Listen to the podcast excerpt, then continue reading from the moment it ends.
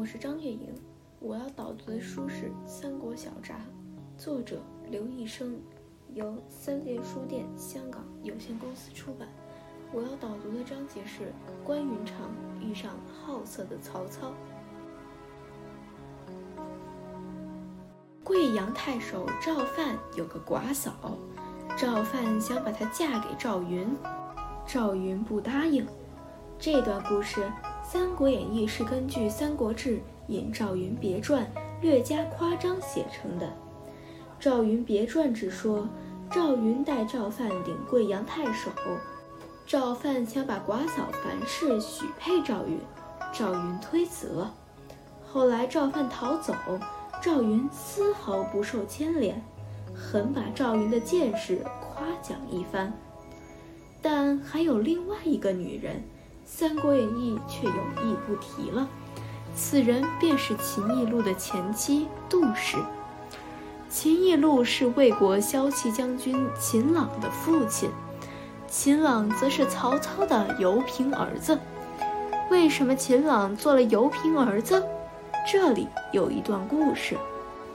秦义路原是吕布手下的官员，吕布派遣他同袁术联络，袁术把他留下来。还把汉宗室的女儿嫁给了他。这时，他的原配杜氏还在下邳。杜氏是个绝色美人，不幸变成了被遗弃的寡妇。到建安三年，曹操围攻下邳，刘备、关羽同曹操合兵。据《魏氏春秋》说，关羽好几回向曹操表示，城破以后。他要娶杜氏为妻，曹操为人好色，猜想杜氏准是个美人，便不肯答应。下邳城破，曹操召见杜氏，果然是个美人，便纳入后宫。这就是关羽十分扫兴。此事在《华阳国志》也有记载。明代有个叫郑仪伟的人，看到此事，愤愤然写了一首《周中读华阳国志》诗。他写道：“百万军中刺将识，不如一剑斩妖姬。何缘更恋福来妇，陈寿长居至总司。”这位郑先生把一肚子气都发泄在史官身上，说陈寿、长句都是出于自私，这个记载是不足凭信的。关羽后来娶了哪个女子为妻呢？是无记载。以后却有人杜撰，说妻胡氏，那只是胡诌。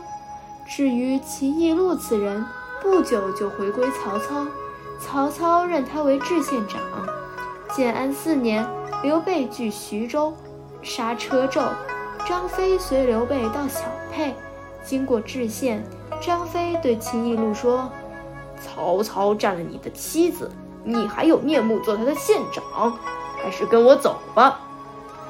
秦一路跟张飞走了一程，后悔想回去，就给张飞杀了。秦朗这个油瓶儿子却从此一直养在曹操身边，很受宠爱。曹操常对人说：“是有爱甲子如孤者乎？”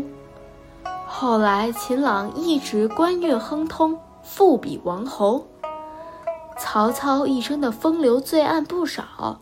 著名的清谈家何晏的母亲，也是他接收过来的一个，又不止张绣的神母而已。《三国演义》详细描绘了曹操在宛城的丑态，可谓淋漓尽致。于是京剧中又出现了战宛城，写曹阿瞒微服私访。把张绣婶子抢回营中寻欢作乐，引起张绣造反，赖得典韦此战，才捡回一条性命。至于秦义路的事，因为牵连到关羽，便又只字不提了。